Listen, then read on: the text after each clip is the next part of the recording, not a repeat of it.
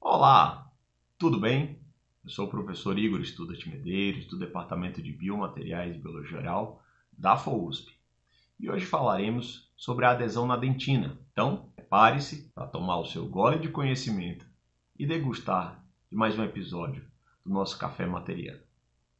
Ora, se a adesão no esmalte já é algo relativamente bem resolvido na odontologia, a adesão na dentina ainda resta como um grande desafio. Primeiro temos que a dentina é um tecido mais heterogêneo, apresentando 50% de mineral, 25% de água e 25% de colágeno.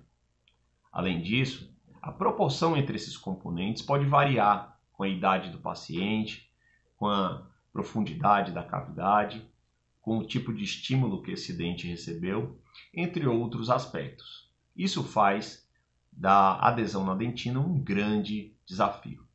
Ora, para os adesivos condiciona e lava, essa proposta veio evoluindo com a percepção de que era necessário fazer um condicionamento ácido com ácido fosfórico na dentina, lavagem para remoção tanto da esmieleia como dos, dos resíduos minerais na desmineralização ocorrida, e a dentina necessariamente tem de ficar úmida para que, através do primer, adentrem monômeros bifuncionais juntamente com solventes, levem, solventes levam a água que estão ali, que, ali presente na dentina e evaporam essa água e deixam os monômeros bifuncionais suportando a estrutura de colágeno expandida.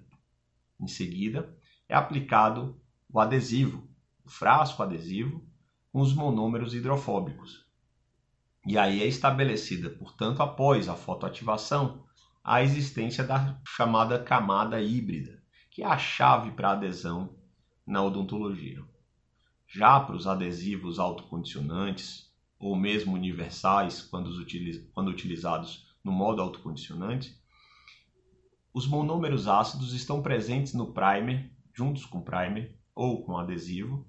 São, são ácidos orgânicos que desmineralizam somente parcialmente a dentina, muito superficialmente, e modificam a esmieleia que ali estão. Então, a esmieleia passa a ser incorporada à interface de união e forma-se uma camada híbrida muito mais delgada. Um grande destaque tem sido dado para os adesivos que apresentam em sua composição os, os componentes ácidos à base de MDP.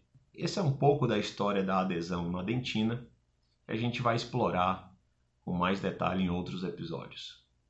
Eu fico por aqui e espero revê-lo nos próximos episódios do nosso Café Materiano. Grande abraço!